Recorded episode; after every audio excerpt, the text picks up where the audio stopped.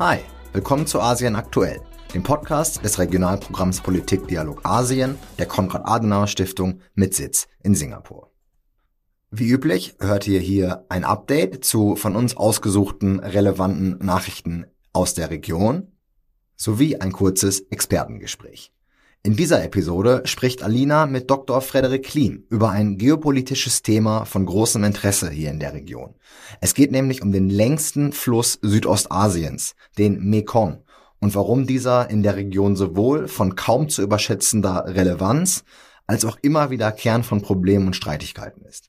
Also, bleibt dran nach dem Nachrichtenteil.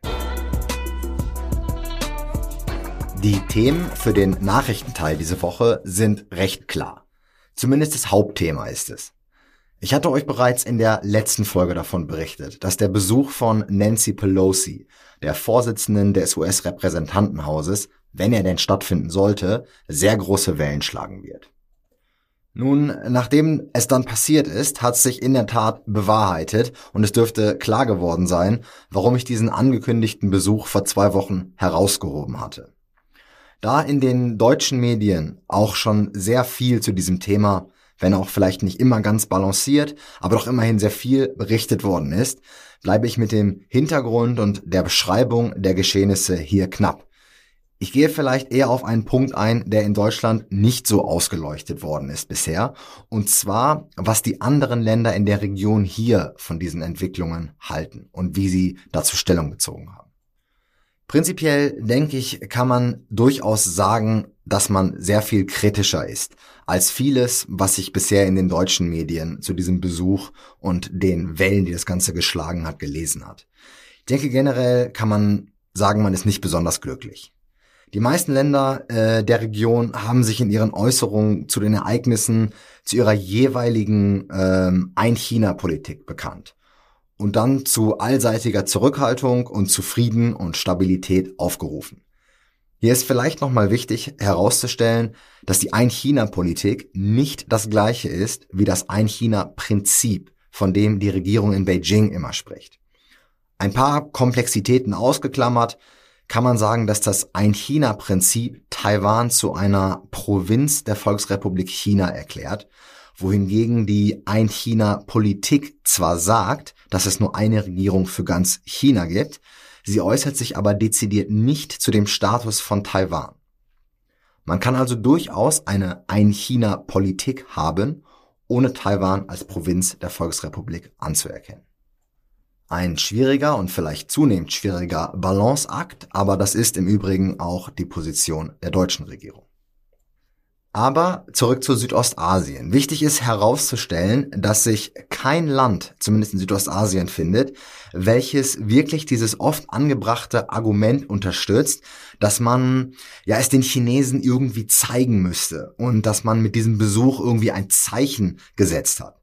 Man fokussiert sich eher, und das ist natürlich auch Teil der Wahrheit, auf die Gefahren, die der Besuch gebracht hat und sucht eventuell vergeblich nach den handfesten positiven Auswirkungen.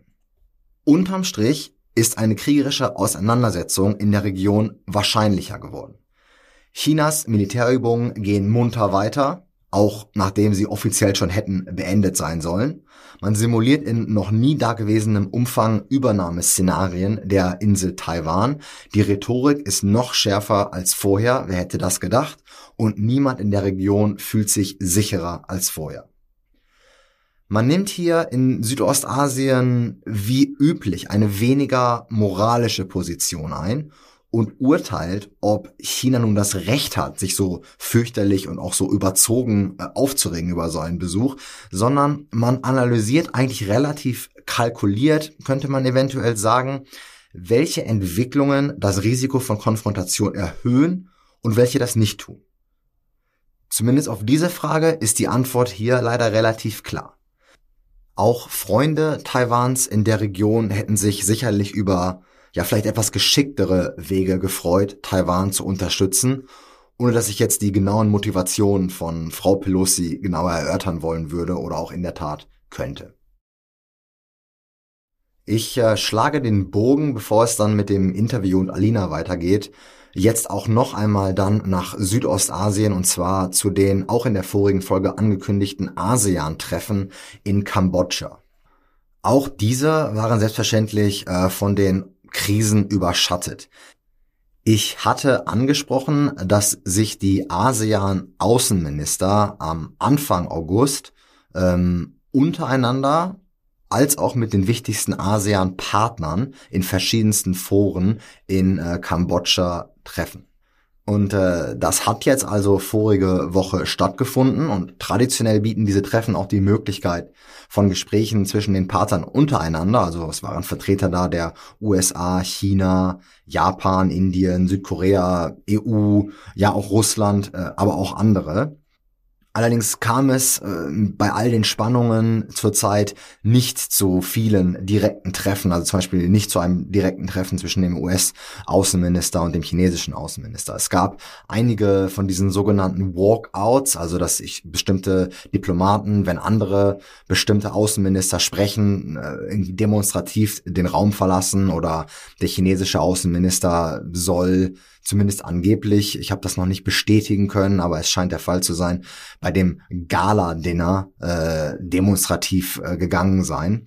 Und ähm, ja, das ist natürlich nicht gut für den Austausch und es ist auch nicht gut für ASEAN selbst, denn eine der größten Stärken dieser Staatengemeinschaft war die sogenannte oder ist auch immer noch die sogenannte Convening Power, also diese Möglichkeit, die ASEAN hat, Leute, auch sich gegenüberstehenden Parteien zusammenzubringen und denen sozusagen ein Forum und ein, einen Raum zu geben, um sich auch in Krisenzeiten miteinander austauschen zu können. Und, und wenn das jetzt sozusagen das neue Normale ist, dass man überhaupt nicht mehr miteinander redet und auch diese, diese Möglichkeiten nicht wahrnimmt, dann schwächt das natürlich nicht nur solche diplomatischen Initiativen, aber auch ASEAN als, als Staatengemeinschaft in ihrer Kraft ähm, ja solche solche Räume zu ähm, zu stellen. Gut, ja, wie gesagt, die die die größte äh, Haupt oder die Hauptrolle spielten sicherlich die drei großen Krisen, nämlich die weiter eskalierende Situation im ASEAN-Mitgliedsstaat Myanmar. Auch darüber hatte ich in der vorigen Episode gesprochen. Ähm, die in Anführungsstrichen jetzt neue Krise um Taiwan und natürlich die Invasion oder Situation, wie man es hier in äh, Südostasien mehrheitlich nennt, äh, bezüglich Russland und der Ukraine. Das Ganze, insbesondere letzteres im Übrigen, wurde hauptsächlich unter dem Gesichtspunkt genereller politischer Stabilität oder Instabilität eher und der schleppenden wirtschaftlichen Erholung nach der Corona-Pandemie erörtert. Aber zum Ende möchte ich doch noch einmal was Positives sagen, denn es gab relativ gute Nachrichten äh, für Timor-Leste, den Inselstaat, der den östlichen Teil der Insel Timor ausmacht, der zumindest geografisch natürlich auch zu Südostasien gehört, denn man ist de der Mitgliedschaft im ASEAN-Staatenbund etwas näher gerückt. Ähm, ohne da jetzt zu viele Details äh, noch darauf einzugehen, der Außenminister äh, Timor-Lestes war vor Ort, hatte einige bilaterale Treffen und man hat sich unter den Außenministern der ASEAN dazu geeinigt, den Beitrittsprozess äh, für Timor-Leste zu beschleunigen. Indonesien hatte diesen Prozess 2011 angestoßen und könnte, so manche Analysten, als Vorsitzender der ASEAN in 2023 einen Beitritt äh, erfolgreich abschließen. Also das sind nochmal gute Nachrichten. Dann würde Timor-Leste nicht nur geografisch zu Südostasien, sondern auch wahrlich zur ASEAN-Staatengemeinschaft gehören. Das wären durchaus positive Entwicklungen. Gut, ich hoffe, alle Hörerinnen und Hörer hatten ein paar informative Minuten. Ich möchte es für diese Episode dabei belassen. Aber wir beobachten die Geschehnisse in der Region selbstverständlich weiter. Ihr könnt uns in der Zwischenzeit wie gehabt bei Facebook und Instagram unter caspda oder auch auf unserer Webseite cas.de-politikdialog Asien folgen. Wir hören uns natürlich wieder in zwei Wochen und hier geht es nun weiter mit dem Interview dieser Episode, wie angekündigt, mit Alina und Dr. Frederik Klim zum längsten Fluss in Asien, dem Mekong. Viel Spaß dabei, es lohnt sich auf jeden Fall. Wiederhören!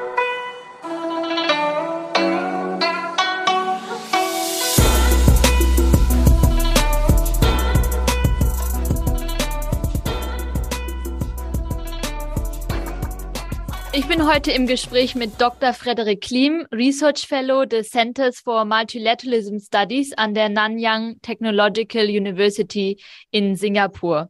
Lieber Frederik, herzlich willkommen bei Asien aktuell. Hi, vielen Dank, Alina, dass ihr mich dabei habt. Wir werden heute über den Mekong sprechen.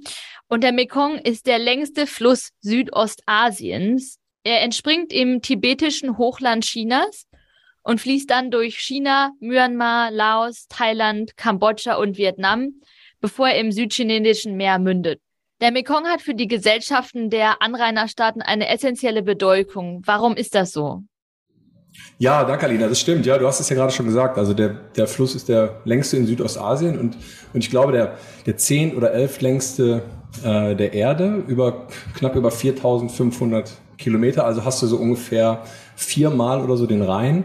Und ähm, anders als bei großen Flüssen in jetzt Mitteleuropa, wie zum Beispiel der Rhein oder Donau oder so, sind, sind diese Anrainerstaaten, von denen wir hier reden, im Mekong hauptsächlich äh, landwirtschaftlich geprägt. Ja, Reisanbau insbesondere, aber auch, auch Fischfang spielt eine große Rolle.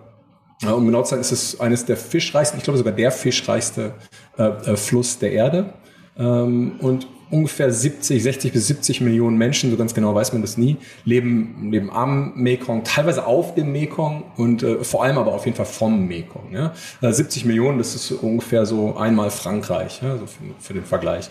Und, und, und für die Menschen ist der Mekong, die Tierwelt des Mekongs, das gesamte Ökosystem eine fundamentale Lebensquelle. Ja? Kambodschaner, Laoten fangen hier pro Kopf äh, äh, die größten ähm, äh, Süßwasserfischmengen weltweit. Ja? Ähm, und dazu kommt, dass der Fluss, der Mekong-Fluss, eine große kulturelle Bedeutung hat. Also flussangrenzende Gemeinden sind geprägt von, von, von dem Fluss, ja, sowohl im, im religiösen als auch im gemeinschaftlichen Leben.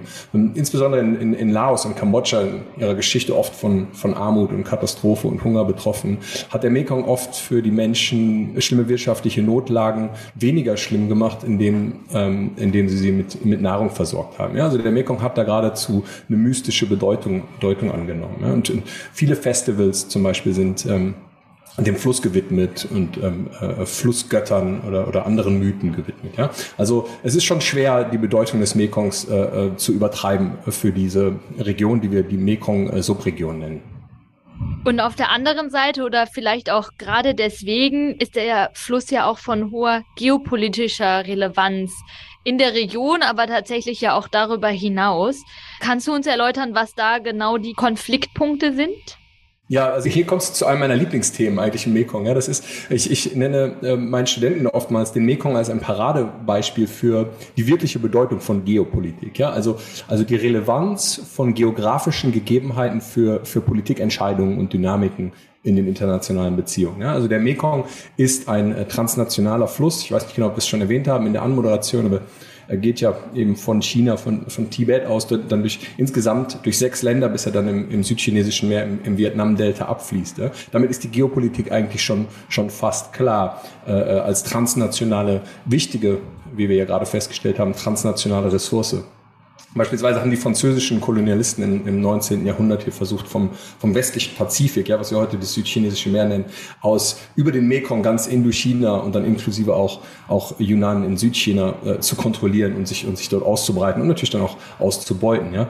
Ähm, aber aktuell sind die Konfliktlinien natürlich andere. Also zum einen geht es hier um die Mekong-Subregion, die wirtschaftliche Entwicklung dieser Mekong-Subregion äh, als sich, also hier äh, Laos, äh, äh Teile von, von ähm, Nordost-Thailand, äh, Teile von Nordost-Myanmar, ähm, aber auch natürlich Süd Südvietnam und Kambodscha natürlich ganz klar. Und China hier als, als großer Nachbar hat da äh, logischerweise sehr großen Einfluss. Aber auch Vietnam hat, hat ziemlich großen Einfluss, diplomatischen Einfluss auf jeden Fall in, in dieser Subregion.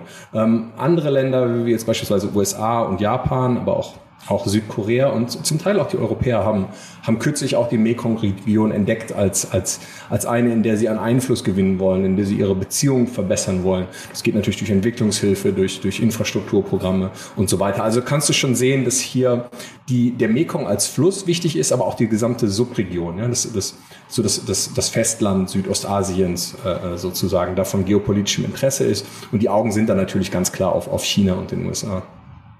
Ähm, und dann haben wir natürlich noch eine zweite Konfliktlinie, die von denen die Hörer bestimmt schon mal gehört haben. Das sind diese, diese Staudämme, ja. Vielleicht kommen wir zu den Dämmen gleich noch, gleich noch ein bisschen später in mehr Detail, aber im, im oberen Mekong-Becken werden viele Staudämme gebaut, ähm, äh, auf, vor allem auf der chinesischen Seite. Ähm, äh, und das hat schon eine große Bedeutung für alle Anrainerstaaten, die unterhalb des oberen Mekongs liegen. Ja? Also äh, China könnte theoretisch äh, nach eigenem Interesse, Willen, äh, nach Gutdünken das Wasser, den, den, das Wasser zurückhalten und damit den Fluss beeinflussen, zum Beispiel durch Aufstauen. Ja? Und bisher muss man dazu sagen, gibt es keine handfesten Beweise, dass Wasser absichtlich zurückgehalten wird, um, um gewissermaßen politischen Druck zu erzeugen. Aber das, das Potenzial ist da. Ja? Also kannst du diese geopolitischen äh, Konfliktlinien ziemlich gut sehen am, am Mekong-Fluss. Ja, ich glaube, das ist auch die Herausforderung, dass es auf der einen Seite ja geopolitisch so relevant ist, aber auch die Lebensader ist für ja so viele Menschen, äh, wie du ja vorhin schon ähm, erwähnt hast. Und wenn wir jetzt auf mhm. den Systemkonflikt zwischen China und den USA blicken, so haben diese beiden Länder ja zum einen, um mit diesen Spannungen auch in der Region umzugehen am Mekong, aber auf der anderen Seite auch um ihre eigene Einflusssphäre zu sichern, multilaterale Mekong-Initiativen gegründet, die zur Lösung gemeinsamer Herausforderungen beitragen sollen. Also zum Beispiel, wie gehen wir damit um, ähm, wenn ein, ein der, der Anrainerstaaten am oberen Lauf des Flusses auf einmal Wasser zurückhält? Warum könnten diese Organisationen selbst äh, zum Problem werden, statt diese zu lösen? Ja, du sprichst einen ganz guten Punkt an. Also ich habe äh, diesen Punkt schon öfter mal gemacht, indem ich hinterfragt habe, ob diese Organisationen oder die Initiativen, die da gegründet worden sind, Institutionen im weitesten Sinne äh, gegründet worden sind, ob die denn wirklich so effektiv sind, wie sie sagen, dass sie sind. Ja, und du hast es gerade schon schon in deiner in deiner Frage so ein bisschen so, so ein bisschen selbst dargestellt. Ja, also äh, es geht um es geht ganz klar hier um die Einflusssphären, ja, von, sowohl von den USA als auch von China. Und das das schließt das Multilaterale eigentlich aus. Diese zwei Dinge stehen sich stehen sich diametral gegenüber und funktionieren nicht zusammen. Ja, ich hatte es ja gerade schon mal gesagt, es sind mehrere Länder, aber du sprichst jetzt ja insbesondere USA und China an. Also da haben wir zum Beispiel diese, die Lanchang Mekong Corporation. Die Lanchang ist das äh, chinesische der chinesische Name für den, für den Fluss, für den Mekong-Fluss, die Lanchang Mekong äh, Corporation. Und das ist von China initiiert und auch ganz klar mit der Belt and Road Initiative in, äh, verbunden. Und dann haben wir auf der anderen Seite die Mekong US Partnership. Und das, das Problem ist hier, ähm, das ein ganz generelles, würde ich sagen, der amerikanischen und auch der chinesischen Politik im Indo-Pazifik. Es geht hier nicht darum, ähm, Synergien zu schaffen, Positivsummenspiele zu denken, ja, mit dem Ziel der Region, der Region an sich zu helfen, ja, ähm, sondern es geht hauptsächlich darum, strategischen Vorteil in der Region zu erzielen, von beiden Seiten, sowohl von den Amerikanern als auch von den Chinesen.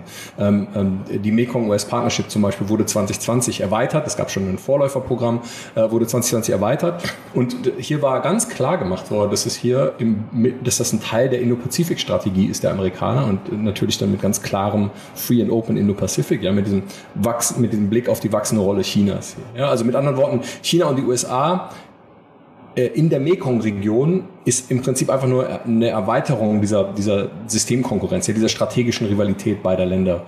Ähm, ähm, die Hilfe für den Mekong ist also nicht im Prinzip ein Ende in sich selbst, sondern geopolitisch motiviert. Und äh, so Entwicklungshilfe und, und, und Investitionen in Infrastruktur und so ist natürlich immer, immer wichtig und gern gesehen, aber, aber bitte synergetisch und nicht, nicht in so einer Konkurrenz, die, die gar nicht unbedingt sein muss. Ja? Also was wirklich passieren müsste, wenn du mich fragst, ist, ähm, dass man den Mekong, um, um den Mekong generell und der Subregion generell zu nachhaltigem sozioökonomischen Aufschwung zu verhelfen, bräuchte man eigentlich eine inklusive, nicht, so, nicht solche exklusiven konkurrierenden, sondern inklusive multilaterale Organisation, die sich genuin mit dem Flussmanagement befasst ja, und Regeln aufstellt. Also es gibt da die Mekong River Commission, aber China zum Beispiel ist da kein Mitglied, was dann schon fast an sich, an sich schon eigentlich sinnlos ist. Ja. Also als, als, als ein letzter Satz noch vielleicht als, als Vorbild führe ich öfter, äh, ich bin ja aus, aus, aus äh, Nordrhein-Westfalen, ja, also ich führe dann öfter mal den, die sogenannte Internationale Kommission zum Schutz des Rheins an. Ja.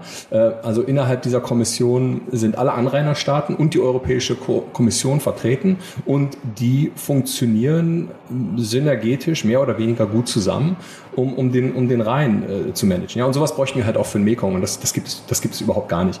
Und deswegen sind diese Organisationen eigentlich Konkurrenzorganisationen und daher eher ein Problem als, als wirklich hilfreich.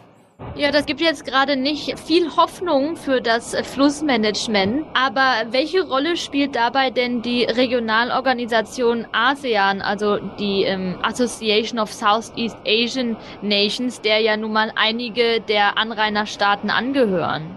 Ja, da sind wir bei meinem Lieblingsthema ASEAN. Ja. Also äh, meiner Meinung nach sollte die eine ganz große Rolle spielen, aber die spielt de facto überhaupt gar keine Rolle. Also es gibt so eine, ohne jetzt irgendwie großartig die ASEAN zu erklären und wie die funktioniert, aber es gibt so einen, äh, wahrscheinlich so eine Trennlinie zwischen den, zwischen den Festland, südostasiatischen Ländern und den, den, ähm, ähm, den Inselstaaten. Ja, also ähm, wohingegen die einen, wohin, wohingegen die einen sich mehr zum Beispiel für südchinesische Meer interessieren oder, oder zum Beispiel für den Beitritt Timor-Leste ist oder so, äh, interessieren sich andere mehr für den Mekong. Und es gibt dann ein wenig Überschneidung und es gibt wenig Bereitschaft äh, von einzelnen Ländern bei anderen Themen, die sie nicht direkt berühren, mitzuziehen. Also hat die ASEAN eigentlich bisher leider gar keine Rolle im Mekong. Und ich habe schon öfter mal den, äh, den, den Vorschlag gemacht, dass man das aufnimmt, ja, also dass man diese Mekong, das Mekong-Management aufnimmt auf die, auf die, auf die ASEAN-Agenda. Und, und bisher ist das leider noch nicht passiert, aber ich habe da noch Hoffnung. Also ich glaube schon, dass das irgendwann mal auf, auf die Agenda kommt, vor allem jetzt, wenn diese geopolitischen Probleme, die wir gerade schon mal besprochen haben als Konfliktlinie, ähm, äh, noch stärker werden. Glaube ich schon, dass das irgendwann einfach gar nicht mehr anders geht, dass die, dass die Länder, die anderen Länder, die nicht betroffenen ASEAN-Länder, das, das weiter ignorieren. Ich glaube, Vietnam, vielleicht noch ein letzter Satz, hat eine ganz besondere Rolle, weil, weil, äh, weil Vietnam äh, nicht nur eines der größten Länder ist, aber auch sowohl Interessen im Mekong als auch im südchinesischen Meer hat, natürlich als Anrainerstaaten beider. Und ähm, was noch dazu kommt, Vietnam so die, wie soll man sagen, vielleicht so die Brücke, die diplomatische Brücke ist zwischen, zwischen, den, zwischen den älteren ASEAN-Staaten und den neueren ASEAN-Staaten, von denen viele eben in dieser Mekong-Subregion sind. Ja, also ich, ich setze da, ich setze da sehr auf Vietnam. Verstehe könnte Vietnam und vielleicht auch Kambodscha dort auch Fortschritt bringen, weil die beiden Länder besonders betroffen sind. Also wenn eben am Oberlauf des, des Flusses äh, das Wasser abgesperrt wird, dann kommt natürlich am Unterlauf kaum noch etwas an. Und äh, dort befinden sich ja Kambodscha und, und Vietnam. Und wenn ich, wenn ich richtig informiert bin, dann gibt es dort auch schon ähm, ja Probleme, weniger Fische, die dann die Lebensgrundlage auch von vielen Menschen eben zerstören können, diese, diese Situation. Ja, auf jeden Fall. Also genau deswegen, ja. Ne? Also genau deswegen hoffe ich, dass, dass vor allem Vietnam da eben eine größere Rolle einnimmt, weil die ja eben am, am, äh, davon am meisten betroffen sind. Ja? Also Kambodscha natürlich auch.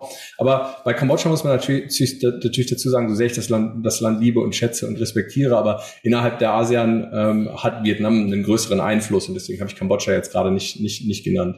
Ähm, aber ähm, ja, also natürlich, genau so ist es. Also die beiden Länder sind halt am meisten betroffen und die beiden Länder müssten das dann natürlich auch versuchen, auf die Agenda zu setzen. Und darauf, darauf, darauf setze ich so ein bisschen, ja. Und äh, jetzt war leider gerade die, die kambodschanische ASEAN Chairmanship, beziehungsweise geht die jetzt, geht die noch und geht jetzt bald zu Ende, aber da ist das Thema eigentlich gar nicht aufge, aufgetaucht. Also ich glaube, das ist so ein bisschen untergegangen jetzt in dieser ganzen Covid, Covid-Geschichte, wie so viele andere dringende Themen auch.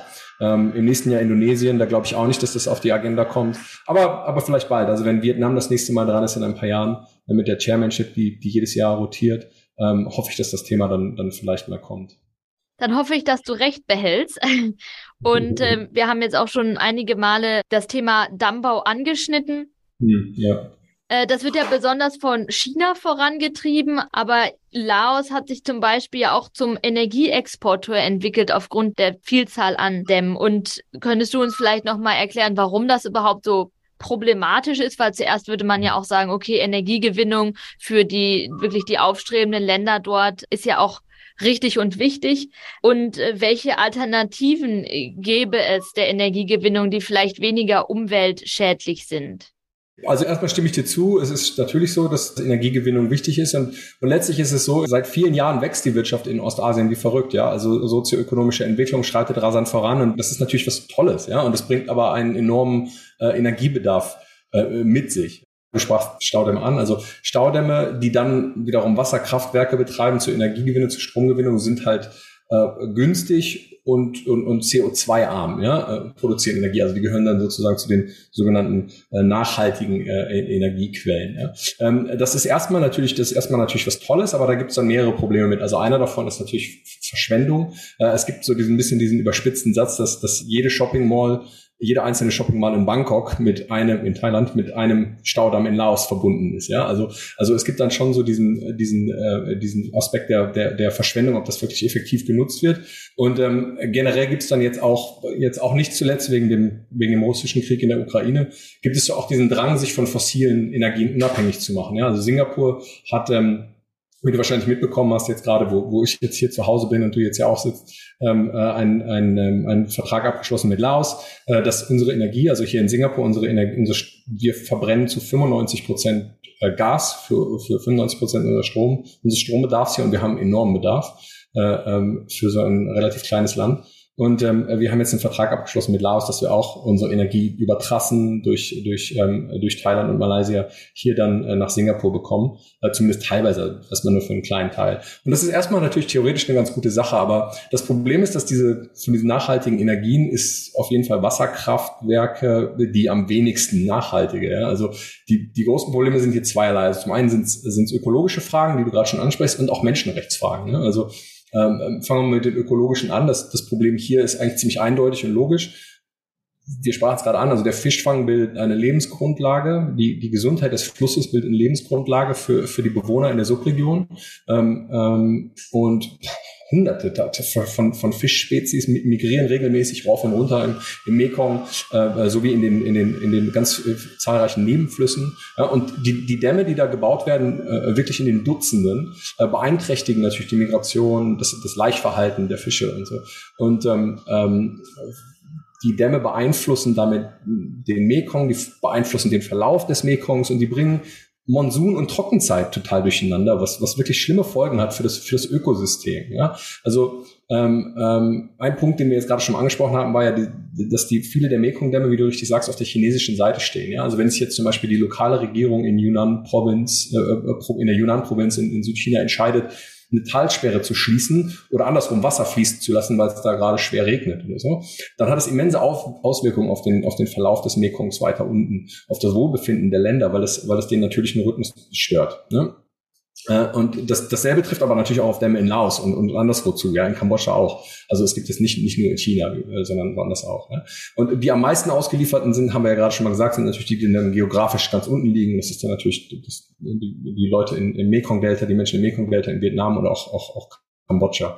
Ähm, ähm, also wenn wir jetzt hier mal zum Beispiel im Vietnam-Delta jetzt mal ein Beispiel nennen, das nicht mit Fischen zu tun hat, wo das eigentlich ziemlich offensichtlich ist, äh, vielleicht ein weniger offensichtliches Beispiel ist das, wenn beispielsweise der Wasserdruck nachlässt in dem Mekong-Fluss, äh, äh, oben im oberen Mekong-Becken, wird das Delta unten in Vietnam, in Südvietnam, durch Salzwasser vom südchinesischen Meer penetriert. Ja, also das, das, das, das Salzwasser läuft dann sozusagen andersherum. Also das, ähm, im, im, Delta läuft dann das Salzwasser vom südchinesischen Meer in, dies, in das Delta und, und, und äh, macht dann de, das, das Delta unbrauchbar. Teile des Deltas unbrauchbar für Landwirtschaft, für Reisgewinnung und so weiter. Und natürlich zerstört das auch viel von der von der Flora und Fauna generell. Ja, also diese Schwankungen des Wasserstands haben dann nachhaltige Folgen und ähm, ja, weniger Fisch sowieso und alles und, und, und alles verändert sich. Ja, und andersrum kann man es natürlich auch sehen. Also wenn in Südchina Unwetter herrscht und dann die chinesischen Staudämme auf einmal große Wassermengen freigeben, äh, hast du auf einmal Überschwemmungen unterhalb, ja, äh, äh, im unteren Becken. Also im Prinzip kann man sagen, in so einem komplexen Ökosystem hängt irgendwie alles mit allem zusammen, ja, und Geografie ist Schicksal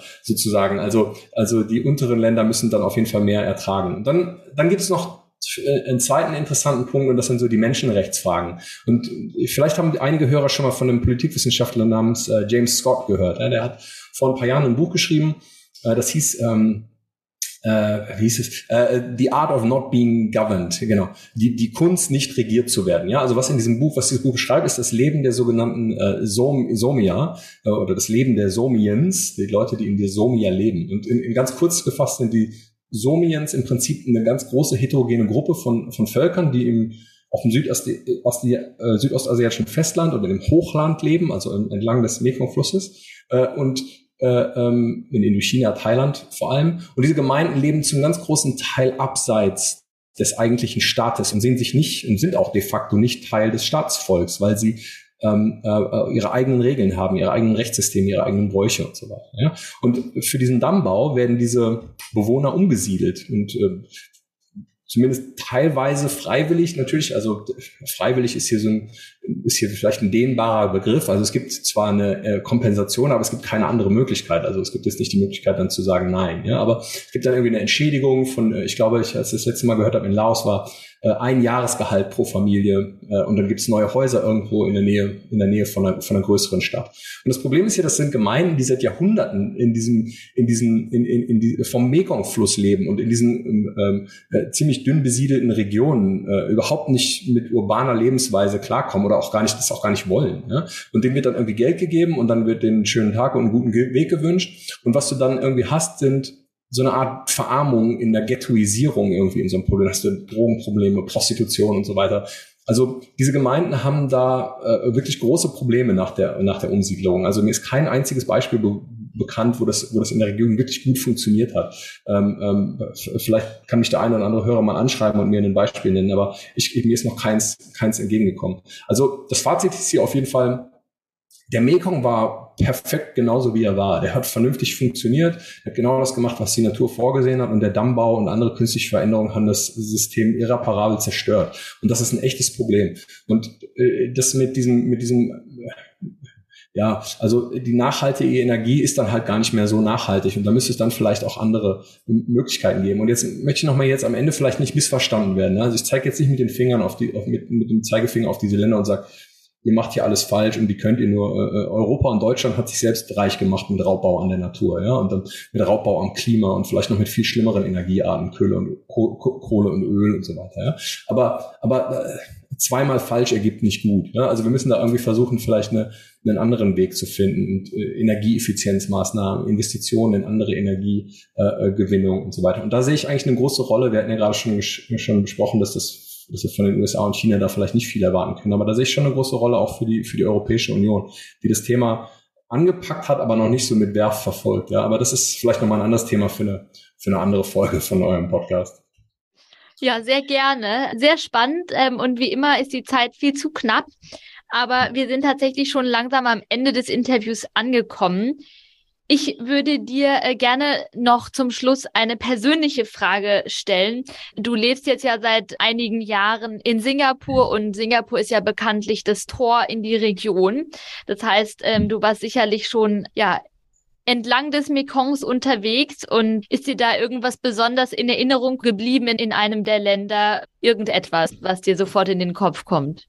Da muss ich ja an dieser Stelle auch einmal kurz Werbung machen für ein, für ein Buch das ich herausgegeben habe im Auftrag der Konrad-Adenauer-Stiftung des Japan-Büros. Äh, Rabea Brauer hat das, hat das angeleiert und ähm, äh, da bin ich Co-Herausgeber. Das heißt äh, The Displaced und das kann man ähm, in sowohl Hardcopy als auch als auch als E-Copy auf deren Website Kass Japan äh, runterladen. Und ich habe da in der in dem, in dem Fazit, das ich geschrieben habe als Herausgeber, habe ich eine kleine Erfahrung geschildert und das, das ist vielleicht interessant für die Leute hier. Ähm, ich habe das ist jetzt schon fast 20 Jahre her, also lange, lange ist es her, ja. Ich, ich, ich war dort in, in, in Kambodscha auf so, einem, auf so einem Boot und bin mit diesem, bin mit diesem Boot da mitgefahren. Das ist im Prinzip so ein, so, so, so eine Mini, so ein Mini-Boot gewesen. Das ist so eine Art Public Transport sozusagen, ja, also öffentliches Verkehrsmittel über den, über den Fluss. Und ich habe da gesessen und ich war ganz beeindruckt, irgendwie ganz naiv beeindruckt von, von, dieser, von diesen tollen Flüssen und wie das alles so gut funktioniert und, und ähm, wie schön das alles da ist. Und ich hatte dann gesehen, dass dort Bewohner saßen, äh, also Leute, die da offensichtlich in der Region wohnen. Das waren ein paar ältere Damen. Und äh, ich mit denen man dann wahrscheinlich auch Weisheit assoziiert und irgendwie so eine, so eine Art Verantwortung für die Region. Und die haben dann irgendwie gegessen und haben dann ihren ganzen Plastikmüll einfach so nonchalant irgendwie einfach so über das Boot geschmissen, in den, in den Fluss geschmissen. Und das hat mich total geschockt. Also ich war wirklich, ich, ich war total baff. Ich war da irgendwie so naiv irgendwie auf diesem Boot und war total begeistert und habe mich total gefreut und, und, und dann habe ich das gesehen und das hat mich echt ganz schön gestört. Und dann hat mich das so ein bisschen an diese, an diese Tragedy of the Commons, ich weiß nicht, ob du das schon mal gehört hast, erinnert. Also das, ein Ökosystem wie der Mekong ist, ist von immenser Bedeutung für die ganzen Millionen Menschen dort, ja, also für die, die dort leben. Und dennoch kann jeder darüber frei verfügen und im Prinzip machen, was er will. Und keiner hat irgendwie die exklusive Verantwortung, sich dieses System zu schützen und zu erhalten. Ja. Also wird es nach Belieben ausgebeutet und verschmutzt und misshandelt von denen, genau von den Leuten, die eigentlich total von dieser Ressource abhängig sind. Ja, und das, das ist im Prinzip die Tragedy of the Commons. Und das hat mich total, ja, das hat mich total mitgenommen. Irgendwie. Ich erinnere mich da auch noch total gut dran, äh, irgendwie in, in ganz viel Detail. Und ähm, ja, in der heutigen Zeit müsste eigentlich dieser, der Staat diese Schutzfunktion einnehmen, aber im Mekong ist das, ist das leider nicht der Fall. Und ich ich, ich glaube, dass diese Erfahrung, diese, diese eigentlich banale Erfahrung dann mich auch geprägt hat und dieses Thema dann, dann äh, für mich irgendwie auf die Agenda gesetzt hat und jetzt irgendwie fast 20 Jahre später immer noch irgendwie ständig präsent ist so in, in meiner Arbeit. Ja. Ähm, eigentlich keine besonders schöne Geschichte, aber, aber vielleicht trotzdem interessant. Ja, wollte ich gerade sagen. Ich hatte eigentlich gehofft, wir könnten hier mit einer leichten Antwort das Interview beenden. Aber ähm, ja, du hast natürlich recht und ich kann mir sehr gut vorstellen, dass sich das in deinem Interesse in diesem Bereich äh, gestärkt hat. Vielen Dank auch äh, für den Hinweis zu dem Buchprojekt.